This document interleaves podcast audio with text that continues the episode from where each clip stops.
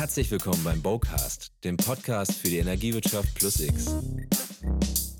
Mit Stefan Meicherek. Ja, herzlich willkommen zum Podcast. Ich freue mich heute ganz besonders, äh, Varena Junge äh, zu Gast zu haben. Ähm, Varena, moin. Wie geht's dir? Gut, danke. Ja? Moin. Erzähl doch mal den Hörern, wer du so bist, was du so gemacht hast bisher. Als Gerne. echte Hamburgerin. Ähm, ja, ich bin äh, echte Hamburgerin, sage ich so gerne. Ich musste gerade schon gestehen, dass mein Vater in Würzburg geboren ist. Ähm, Fühle mich aber trotzdem super norddeutsch. Und äh, 30 Jahre, ähm, viel schon in der Welt irgendwie zum Thema Nachhaltigkeit unterwegs gewesen. Und ähm, trotzdem jetzt auch gerne wieder hier zurück. Mm, Ja. Was hast du, was hast du als Ausbildung genossen sozusagen? Hast du studiert? Wo hast du studiert? Ja. Wie hat dich das geprägt auf die jetzige Welt oder gar nicht? Hat mich nämlich nicht. Doch, total. Ich bin auch, ähm, also ich glaube, wenn man äh, andere Leute fragt, die würden mich schon so als Ökoaktivistin beschreiben. Also So sieht ich, sie nicht äh, aus. Also für alle Zuhörer, so sieht sie nicht aus. Ich äh, bin mit 15, äh, habe ich entschieden, ich trete Greenpeace bei und hab, bin so richtig da auch in die, als Aktivistin war ich viele Jahre aktiv. Ähm, und das hat mich irgendwie total gepackt. Das war das äh, IPCC-Report, das war das Thema Klimawandel, war da irgendwie total aktuell und ähm, ich konnte irgendwie nicht mehr die Füße stillhalten und habe gedacht, Das Da hat dich sozusagen tun. angetrieben durch dein ganzes ja, Studium. genau. Und dann habe ich so Umweltwissenschaften, richtig oh, Physik und Chemie und so, habe ich mich überall durchgequält. Respekt. Ähm, genau, äh, um festzustellen, es ist gutes Hintergrundwissen, aber beruflich möchte ich dann, dann doch nicht ganz so landen. Und wie bist du beruflich dann gestartet? Was waren so die ersten Stationen? Ähm, einer der ersten Stationen war ähm, ein Solar-Parabolrinnenkraftwerk. Das sind diese Spiegel, die sich so mitdrehen. Hat man mal schon mal in so Wüsten oder so vielleicht gesehen in Thailand. Als Projektassistenz bin ich da hingekommen. Und, ähm, Also wirklich international rumgekommen Wirklich, sozusagen. ja, ganz äh, wild. Und dann war ich noch, ähm, dann bin ich anschließend in der Textilindustrie gelandet und habe Umweltaudits in Bangladesch und China gemacht. Auch zu der ganz heißen Phase, als da Fabriken gebrannt haben und so. Ähm, und habe aber festgestellt, oh, da fehlt irgendwie die positive Energie. Das glaube ich sofort, ja. Ähm, obwohl da auch viel zu tun ist. Und habe gesagt, nee, ich möchte zurück zu den Erneuerbaren. Mhm. Und bin dann nochmal noch mal einen Ausflug über Stockholm und über Elektromobilität gemacht, bevor ich dann bei Lichtblick wieder in Hamburg gelandet bin. Mhm. Und wirklich ganz eng bei den Erneuerbaren. Okay, sehr cool. Und äh, bei Lichtblick bist du ja eine Zeit lang gewesen und wie Ja, kam es dann zu Anyway? Ähm, ziemlich kurz bei Lichtblick und dort habe ich Heiko kennengelernt, den ähm, Lichtblick-Gründer und CEO. Und wir waren uns beide ähm, ziemlich einig bei dem Thema, dass wir irgendwie das Gefühl hatten, so klassischer Ökostrom hat ein bisschen ausgedient. Ist halt irgendwie auch nicht mehr so richtig sexy. Mhm. Machen und, halt auch ähm, ziemlich viele mittlerweile, auch, oder für den Kunden zumindest. Ja, es ist super schwierig. Ich gebe irgendwie Ökostrom ein und kriege, keine Ahnung, äh, 1000, 10.000 Verträge zur Auswahl. Krieg äh, halt auch irgendwie. Grünwelt, die man Genau. nun wirklich nicht haben will als, äh, als Anbieter. Und kannst Ähm, halt null differenzieren, ne? Also was ist denn eigentlich der Unterschied? Lichtblick hat das schon, glaube ich, super geschafft, dass die Ja. eine Marke aufgebaut haben und so, aber ähm, es ist Ja, halt die die werden Frage, ja auch- was ist auch der Unterschied dann eigentlich? Also ne? muss man auch für viele? wahrnehmen. Also ich nehme zumindest wahr im, Gespräch mit Kunden, das Lichtblick ist schon anders als, ich sage jetzt mal, ePrimo oder äh, Mhm. wer auch immer, die so, also große, große Versorger, die auch eine Ökostromlinie haben. Das wird schon anders wahrgenommen. Nichtsdestotrotz reißt du dich halt irgendwann mal da so ein bisschen mit ein, zumindest in der, in der Wahrnehmung vieler Kunden, denke ich mal. Klar. ne? Man- Lichtblick ist vor 20 Jahren zum Zeiten der Liberalisierung an den Markt gegangen und da war das natürlich was ganz Neues und ähm, Revolutionäres auch einfach und hat total Marktstrukturen verändert und das tut Ökostrom halt im klassischen Sinn einfach nicht mehr heute. Ja, in der Tat, ja. Und ähm, genau, dann und, darüber. Warst du aber mit dem Heiko auch sozusagen vom Mindset beieinander, dass wir wollen was verändern, wir wollen was es muss anderes irgendwie machen? was Neues geben. Okay. So, und ähm, das war, es muss irgendwie anders sein. Ähm, und äh, die Frage, die wir uns auch gestellt haben, ist, äh, die Energiewende oder die erste Phase der Energiewende, wenn man das so will, ähm, ist ja eigentlich durch Bürger und Bürgerinnen entstanden, die irgendwie sich Solaranlagen aufs Dach gepackt haben und die in Windkraftanlagen investiert haben. Und ähm, wir fanden das ganz schön merkwürdig, ähm, dass sich die Erzeugerseite dadurch so verändert hat und wir gar nicht mehr die großen vier jetzt irgendwie mhm. ähm, am Start haben, also E.ON, Vattenfall, RWE und ENBW, sondern echt äh, Millionen äh, kleiner Erzeuger. Und auf der Versorgerseite sah es weiterhin genauso aus wie vorher. Ja. da, ja, in der Tat, ja, da hat sich nichts getan. Ne? Da dachten wir uns irgendwie, ähm, das finden wir, äh, das finden wir merkwürdig, das muss doch anders gehen. Ja. Wozu braucht es die dann eigentlich noch? Genau, und dann sag mal nochmal, was Anyway jetzt genau macht. Also was ist denn das andere? genau das, die Energieversorger überflüssig. Mhm. Ähm, und das machen wir, indem wir sagen, eigentlich ist das eine äh, Wertschöpfungsstufe, die nicht jemand anders braucht, sondern die wir direkt an die Erzeuger geben können, an diejenigen, die halt mit Sonne, Wind, Wasser ähm, Ökostrom produzieren. Mhm. Und ähm, die machen wir jetzt tatsächlich faktisch äh, zu Energieversorgungsunternehmen. Mhm. Ähm, also, also die Branchenkenner, also im Prinzip ist ja Direktvermarktung so ein bisschen. Genau. Oder komplett. Nee, das ist Direktvermarktung, genau.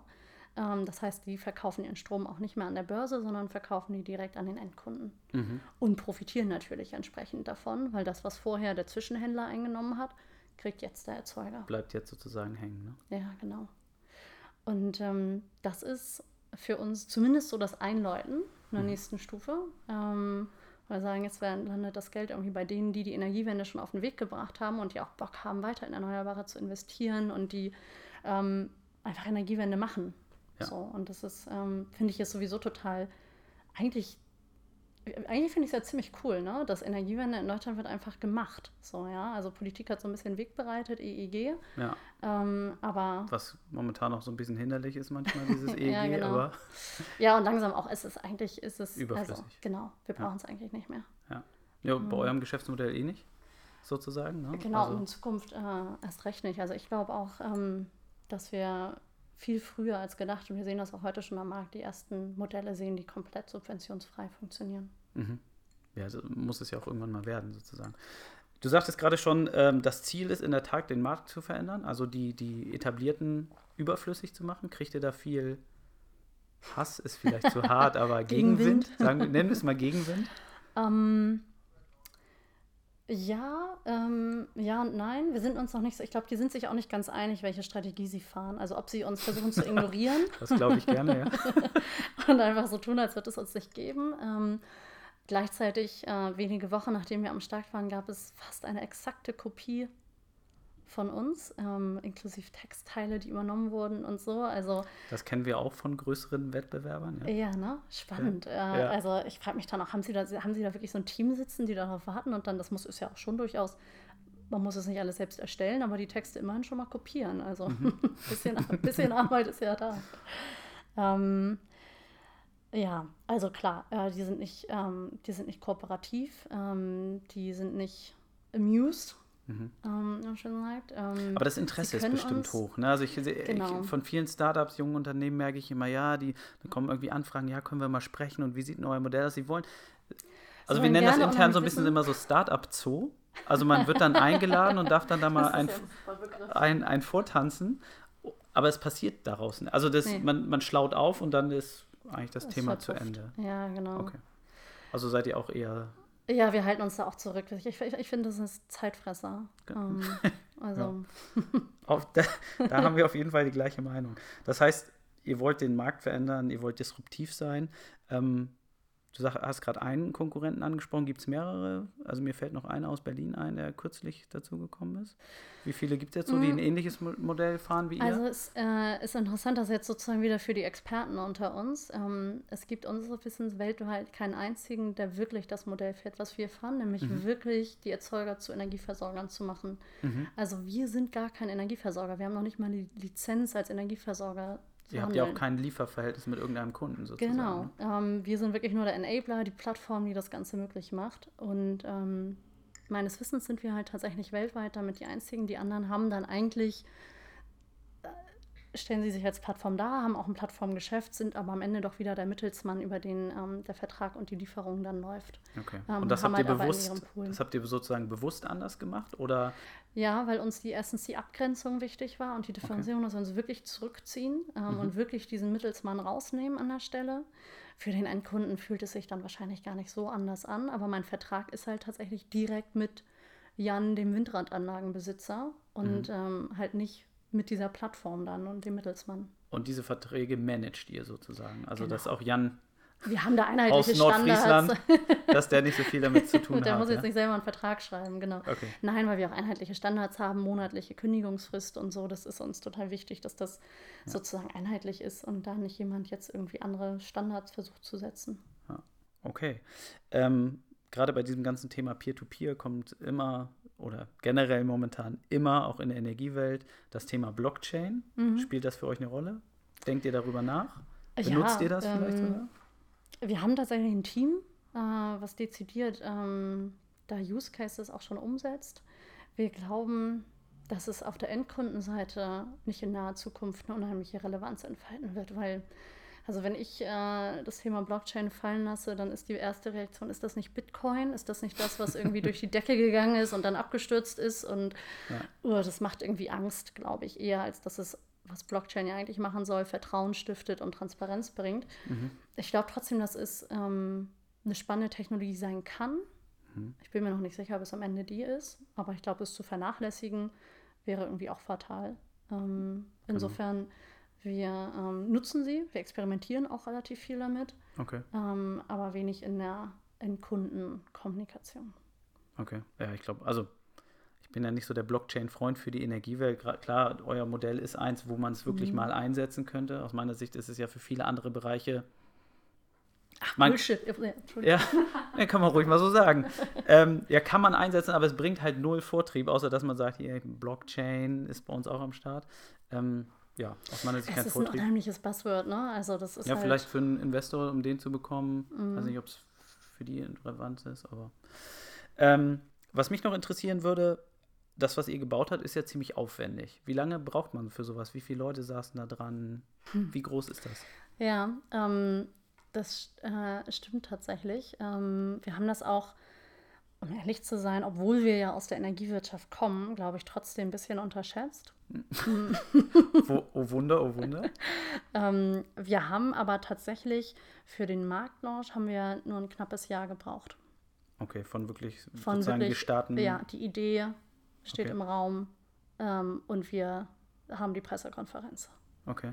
Und, ähm, und das hat man aber auch an allen und Ecken dann gesehen Mhm. später, wobei ich das völlig, also ich würde das trotzdem genauso wieder machen. Genauso wieder mit einer, Das mit einer Webseite, wo ne? man sich so ein bisschen, ja, aber. Also ich, kenne das nur von mir. wir- ich hätte ja. so zwei, drei Sachen, die würde ich anders machen. Aber vielleicht wart ihr da von Anfang an strukturierter. äh, ihr- Mhm. Nee, ich würde, also ich würde genau, ich würde es wieder so zulassen, dass einfach Sachen dabei sind, für die man sich noch schämt. Wo so, man einfach noch ja. sagt, das hätte ich auch noch so gerne hübsch gemacht irgendwie, Ja, ja. ja, okay. Und dann bist du halt ein Jahr länger noch unterwegs, weil du auch noch irgendwie die letzten Sachen ausbügelst und verlierst super viel Zeit am Kunden wirklich zu lernen und du da halt draußen der im Markt kaum Feedback zu Feedback. bekommen. Ja, Ja, genau. genau. Okay. Und ähm, deswegen, also das erste halbe Jahr, das, was wir an Feedback bekommen haben, das glaube ich, also das, das würde man, das, das darf man nicht missen. Und deswegen ist es wirklich so wichtig, so schnell am Markt zu gehen und irgendwie einfach mit irgendwas draußen zu sein. Und seitdem macht ihr sozusagen kontinuierliche Ja. Verbesserungen am Produkt. Habt ihr auch irgendwie sowas wie große UX-Tests, dass irgendwie fremde Leute zu euch kommen? Und, und Ja, wir, ich glaube, wir spielen so die ganze klassische Klaviatur, Ja. ähm, die es da gibt, sehr konsequent auch. Das ist echt cool. Wir haben da auch echt ähm, coole Leute im Team, die auch aus ganz anderen Branchen kommen und das einfach aus dem E-Commerce-Bereich viel klassischer gewohnt sind, dass ähm, ich mit dem Kunden, mit dem vermeintlichen Kunden spreche, den einlade, mich hinsetze mit dem, verstehe, was der will. Ja, ja. Das ist nicht irgendwie nur eine Zählernummer, sondern Ein Anschlusspunkt. Ein, Interaktionspunkt. Anschluss, ein Ja, Anschlusspunkt hat sich gemeldet. Genau. Ähm, bevor wir das, das, dein Thema Anyway so ein bisschen verlassen, was genau ist deine Aufgabe bei Anyway? Mhm. Äh, Der Titel ist äh, Chief Product Officer, ähm, aber das sagt ja eigentlich niemandem irgendwas. Ähm, ich bin eigentlich für alles verantwortlich, was irgendwie die Schnittstelle zu den Interesse zum Markt draußen, zu den Interessenten und zu den Kunden hat. Okay. Ähm, das heißt nicht, wofür ich nicht verantwortlich bin, ist die Schnittstelle zu regulatorischen Behörden und Instanzen ähm, und ähnlichem. Und das äh, beinhaltet sowohl Produktdesign als auch Marketing als auch Vertrieb. Okay. Und das ist gut, dass es in einer Hand liegt, findest du? Weil viele streiten sich ja darüber, wie Ja. teile ich mich auf, gerade im Management-Team und so. Hm. Findest du das eine gute, also Bist du happy damit? Ähm, Oder fehlt dir was? Hättest du gern noch, noch mehr in der Hand sozusagen? nee, ähm, vom Arbeitsaufwand dürfte es weniger sein, aber ähm, ich finde es total richtig, so wie es ist, weil ich ähm, es total fatal finde, wenn Produktdesign stattfindet, fernab vom Vertrieb und Marketing. Mhm. Weil das ist das, wo ich Feedback kriege, das ist das, wo ich am Markt bin. Und ähm, wenn die nicht Hand in Hand irgendwie arbeiten, dann ist da immer nur Fingerpointing, ja. Mhm. Äh, aber das Produkt ist ja auch keins, was wir verkaufen können. ja, aber Ja. die verkaufen das ja nur schlecht. Ja, ja, klar. und da Dann, sitzt du dazwischen und äh, kommst nicht voran. ja. Und das ist bei uns ist das wirklich weitestgehend auch in kleinen dezentralen Teams zusammengefasst. Ja. Ähm, weil das, das muss Hand in Hand loslaufen und ähm, das funktioniert, glaube ich, gar nicht anders so richtig gut. Okay. Wie viel, mit, äh, wie viel Mitarbeiter hat Anyway jetzt Stand heute? Knapp 60. Oh, das ist groß. Ja, das ist ganz schön viel. ja, aber auch cool, oder? Also wenn es ein, wenn's Ja. ein gutes Team ist, macht Spaß, haben, oder? das, ist, das ist ein super Team. Ähm, ich glaube auch, das ist so ein bisschen eine Chance natürlich, wenn man irgendwie als innovatives Startup draußen ist, ähm, dass äh, man Leute anzieht, die auch Bock auf sowas haben Mhm. und die sagen, hey komm, ich, hier kann ich was bewegen, hier kann ich echt gestalten so. Mhm. Ähm, die wollen dann auch alle gestalten. Das ist manchmal echt auch, ja. anspruchsvoll, so eine ganze, so eine volle Energietruppe ähm, dann ein bisschen zu strukturieren. Ja. Mm, ähm, aber es sind halt, wir sind tatsächlich IT-Plattformunternehmen. Ne? Also über die Hälfte sind Entwickler. Ja, klar. Ähm, Datenschutz ist ein Riesenthema bei uns. Ähm, also da, da muss auch einfach viel Hausaufgaben gemacht werden, wofür Ja. wir ein paar Leute brauchen. Okay. Du hast vorhin gesagt, ihr wollt den Markt verändern, ihr wollt disruptiv sein. Was, was stört dich denn gerade an der Energiewelt? Vielleicht auch aus Endkundensicht. Also was, was ist das, was nicht gut ist? Oder vielleicht gibt es auch viele Sachen, die gut sind. Also Hm. es gibt ja auch nicht nur schlechte Sachen. Wie viel Zeit haben wir denn? Ja. naja. mach, mach mal die, die Top-Shots sozusagen, was dich, was dich am meisten Ähm, stört. Oder mich am meisten freut auch. Ja, was mich am meisten ähm, stört, sind tatsächlich, ähm, wie festgefahren die Strukturen sind Mhm. und wie schwer es ist, die aufzubrechen und dass das wirklich ausbremst. Also einerseits ist es einer der innovativsten Branchen, wenn man sich anguckt, wie viele neue Ideen und Startups unterwegs sind. Mhm. Das finde ich schon erstaunlich und es sind echt total viele coole Ideen, die es da gibt. Wenn man sich dann anguckt, ähm, wie viele davon sich wirklich gegen die etablierten Player durchsetzen können, ähm, ist die Quote halt verschwindend gering. Ja. Und, Woran liegt ähm, das aus deiner Sicht? Ich glaube einerseits äh, klassisch noch an Marktmacht und zwar, weil es Mhm. auch eine enge Verflechtung, also wir sind da halt wieder bei den klassischen Themen, eine enge Verflechtung zwischen Lobbyismus, ähm, zwischen regulatorischen Behörden, äh, die darauf eingestellt sind, dass sie Partner haben, die auch wie Behörden arbeiten, ja. und nicht wie Startups irgendwie und sagen, habt ihr da nicht eine digitale Schnittstelle? Ja, genau.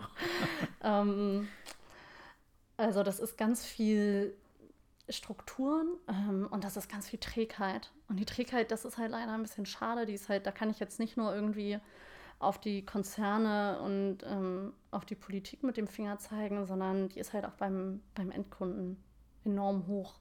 Obwohl eigentlich das Thema Energie und Klimawandel ja jetzt gerade auch aktuell, und das ist dann bei den positiven Seiten, dass das gerade einen totalen Aufschwung erfahren hat, ähm, dass das Thema auf die Agenda gesetzt wurde. Die Bayernwahl ähm, ganz aktuell zeigt ja auch, dass das Thema ähm, agendafähig ist grundsätzlich Ja. und man da irgendwie doch wieder Leute mobilisieren kann. Ja, das Coole ist ja, dass man wirklich sieht, wenn Leute sich einsetzen, dass sogar noch mal was geht. Ne? Da Also plötzlich das, passiert was, ne? Ja, da, genau. ja, es entsteht irgendwie, dann entsteht plötzlich vielleicht auch Marktmacht. Ja, okay. Ja, ein bisschen. Darauf setzt ihr.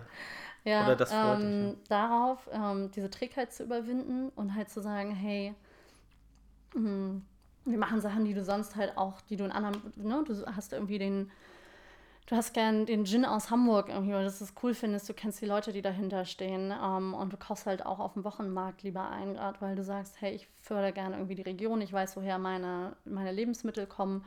Und ähm, darauf setzen wir halt natürlich auch auf dieses Storytelling und ähm, darauf zu sagen, es geht nicht nur um Öko, sondern es geht auch um Beziehungen, um wen unterstütze ich eigentlich, was für Strukturen etabliere ich am Markt und inwieweit setze ich halt auch auf den Underdog ähm, und nicht nur auf die Großen. Was sind für dich neben euch natürlich noch so, so Highlights am Markt? Also was, was freut dich, dass solch, sowas nach vorne kommt? Irgendwie vielleicht ein Unternehmen aus dem E-Mobility-Bereich oder hast du Mhm. irgendwas, was dich da Äh. fasziniert oder wo du sagst, ey, das finde ich richtig cool, dass das jetzt mal nach vorne kommt? Ja, ich war ja selber auch vorher im äh, E-Mobility-Bereich und unser härtester Konkurrent von damals ist derjenige, den ich auch am meisten bewundere. Okay. Ähm, Street Scooter heißen die Jungs. Ähm, Okay. Sind äh, an der Uni entstanden und haben halt für die Deutsche Post Elektroautos gebaut, weil Also das, wo, womit die jetzt hier rumfahren, also diese Ja. etwas klapprig aussehenden, aber sehr, funktio wohl sehr funktionalen. Ja, weil die Autos. sind, also die Deutsche Post ist wirklich äh, zu allen großen Automobilkonzernen gelaufen und hat gesagt, wir hätten gern E-Transporter, einen Elektrotransporter. Und die haben gesagt, wow, schwierig und äh, dauert lange und keine Ahnung was. Und dann gab es halt dieses Startup, die gesagt haben, oh, kein Problem, machen wir. Ähm, und mittlerweile sind die super erfolgreich damit und das ist dem geschuldet, dass die einfach sich nicht aufgehalten haben mit Bestandsschutz und mit politischen Gedanken irgendwie, wenn wir jetzt sagen, es geht anders, dann geht es ja wirklich anders, sondern dass sie halt einfach machen, ein total smartes Produkt entwickelt haben. Ähm, und man zeigt, sieht halt auch, die Innovation kommt nicht aus der Branche heraus. Ne? Mhm. Das ist eine deutsche Post, die plötzlich Innovation in die Automobilszene bringt. Mhm. Eigentlich skurril. Ähm, du hast gerade schon Innovation gesagt. Ähm, warum ist unsere Branche so wenig innovativ? Also ich sag mal, Elon Musk macht irgendwie die Dachpfannen mit der PV-Geschichte drauf. Hätte er auch mal von einem großen Energiekonzern kommen können. Also ist das, weil da kein Manager oder weil das Manager geführte Unternehmen sind und keiner sozusagen wie im Startup oder im jüngeren Unternehmen wirklich am Ruder sitzt? Oder was ist das Problem Mhm. aus deiner Sicht? Das ist es bestimmt auch, ne? Es sind halt Manager und keine Visionäre. So. Mhm. Und ähm, das ist, glaube ich, aber nur ein Teil davon. Ich glaube, das hat ganz viel damit zu tun, dass es so wenig unterschiedliche Perspektiven gibt, die zugelassen werden. Mhm. Also am Ende hast du, ist ja ganz klassisch, irgendwie aus 100 Ideen ist es vielleicht eine, die zündet, aber dafür brauche ich halt 100 Ideen. Ja. Und das heißt, ich muss es irgendwie zulassen, dass jeder seine Idee einbringen kann, dass jede Idee von einem Mitarbeiter genauso wertvoll behandelt wird wie die von einem Chef, von einer Führungskraft. Ähm, ich brauche flache Hierarchien dafür, ich brauche irgendwie einen Austausch, ich brauche unterschiedliche Perspektiven, ich brauche Diversität irgendwie überhaupt erstmal.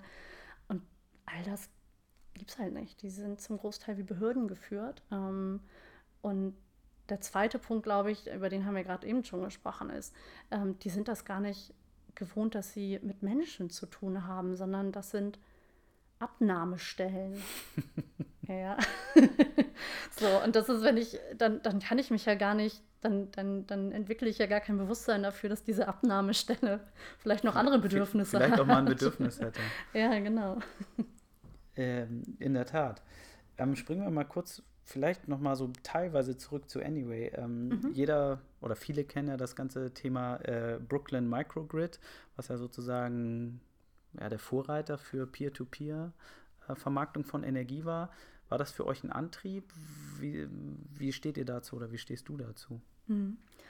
Äh, Ich habe die mal kennengelernt in New York tatsächlich, als wir uns auch schon ähm, mit unserer Idee ähm, beschäftigt hatten oder schon in der Entwicklung waren. Ähm, und ich finde das super, inwieweit sie das Thema platziert haben am Markt einfach und dem Mhm. Ganzen auch eine Öffentlichkeit damit gegeben haben und auch so eine, wir machen das jetzt einfach mal, Mentalität damit ausgestrahlt haben. So, ne? Auch daher klassisch, irgendwie gerade in den USA ist der Markt ja auch nicht gerade einfach und die haben gesagt, egal, wir, wie auch immer, wir machen das jetzt einfach mal. Ähm, das ist, glaube ich, ein super wichtiges Signal und Vorbildfunktion dann sicherlich auch damit, ähm, gewissermaßen. Ich war ein bisschen enttäuscht, als ich dann vor Ort war, Ja, muss ich ganz ehrlich sagen, ja, ähm, weil ich festgestellt habe, dass wie ich's, was ich dachte, was da wäre, war halt noch nicht da. Vielleicht auch ein MVP. ach okay. Ja. also war, Ähm, war das eine gute Show vorne rum und hinten stand und nicht Genau, so viel? aber das muss man ja auch erstmal können. Also das ist ja auch gar nicht so einfach, ähm, wirklich, also ist es vielleicht einfach eine gute Geschichte zu erzählen, wobei ich selbst das auch schon anspruchsvoll finde. Und dann noch eine Öffentlichkeit damit zu schaffen und zu erreichen. Mhm. Das ähm, muss man ja auch erstmal schaffen. Ähm, aber ich war tatsächlich ein bisschen enttäuscht davon, dass da tatsächlich noch haptische Kabel wirklich längs geführt wurden dann. Und ich mir dachte, okay, so richtig skalierbar ist das jetzt noch nicht. Okay. Sind die mittlerweile weiter? Ähm, ich habe sie nicht mehr persönlich getroffen, deswegen und die, das, was, das, was ich äh, in den Medien lese, nehme ich jetzt immer mit so einer Prise Salz zu mir.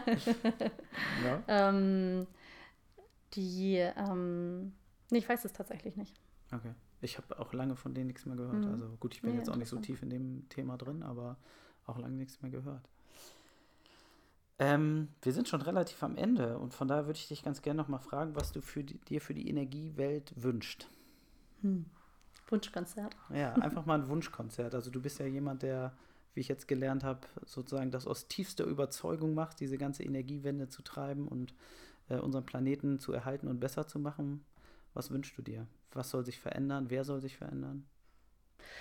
Ähm, ich glaube, ich wünsche mir etwas, was ich mir an ganz vielen Stellen wünsche, und das ist mehr Mut. Ähm, mehr Mut, dass ich die, die Ideen, die es da draußen gibt, dass ich die in die Umsetzung bringe, ähm, dass die Leute, die die haben, in die Umsetzung bringen, dass wir einfach ins Machen kommen, vielleicht auch. Also Mut, einfach was zu machen und Fakten zu schaffen und nicht ewig rumzulabern und irgendwie in irgendwelchen Talkshows ähm, uns das x-tausendste Mal um ein Thema zu kreisen. ähm, das finde ich irgendwie lähmend. So. Und ich fände mehr Mut irgendwie geil. Ich fände mehr Mut geil für die Energiebranche, aber auch allgemein und gerade in der Energiebranche. Vielleicht dann, ähm, dass wenn wir uns die ganzen innovativen Ideen und die Startups, die es gibt, so wie wir jetzt hier auch zusammensetzen, dass wir uns ein Stück weit mehr zusammentun und ähm, gemeinsam vielleicht die Strukturen ein bisschen stärker aufrütteln können. Das machen wir auf jeden Fall. Ähm, bisschen mehr Mut. Brauchst du dazu irgendwelche, also muss sich Politik auch ändern? Also brauchen wir andere Vorgaben? Ah, ich Oder also ich müssen wir am liebsten ja ohne Politik. Ja, okay. ähm, Im Vorgespräch kann ich sagen, also Demokratie ist ihr schon wichtig. Das stimmt, genau. Ich glaube allerdings, dass ganz viel, ähm, dass teilweise Sachen einfach schneller sind als politische Entscheidungen und dass man, gerade wenn es jetzt um das Thema ähm, Subventionen zum Beispiel geht, ja, Mhm. dass man einfach sagt, nee, wir bauen jetzt einfach mal die erste Solaranlage ohne Subventionen ähm, und wir zeigen euch einfach mal, dass das geht und dass wir die Politik dafür gar nicht mehr brauchen. Mhm. Ähm, ich glaube, damit kann man schon Zeichen setzen und äh, dann ist der natürlich der politische Diskurs und das äh, Ziele setzen, ähm, gerade in Bezug auf Klimawandel, super wichtig. Aber halt nicht nur diskutieren, sondern auch, auch machen. Das, ähm, das finde ich super. Und ähm, dann, ich finde es, also um sozusagen meinen Anspruch und dem Anspruch ähm, der häufig dann doch ein bisschen trägen, äh, trägen äh, Leute um mich herum gerecht zu werden, finde ich schön, wenn Energiewende irgendwie so einfach wird wie Pizza bestellen. Das wäre ziemlich gut. Ich würde fast sagen, damit beenden wir das auch. ähm, Marina, vielen Dank, dass du da warst, äh, für deine Einblicke. Und äh, ja, herzlichen Dank. Ich hoffe, wir sehen uns bald mal wieder. Vielen Dank, hat Spaß gemacht.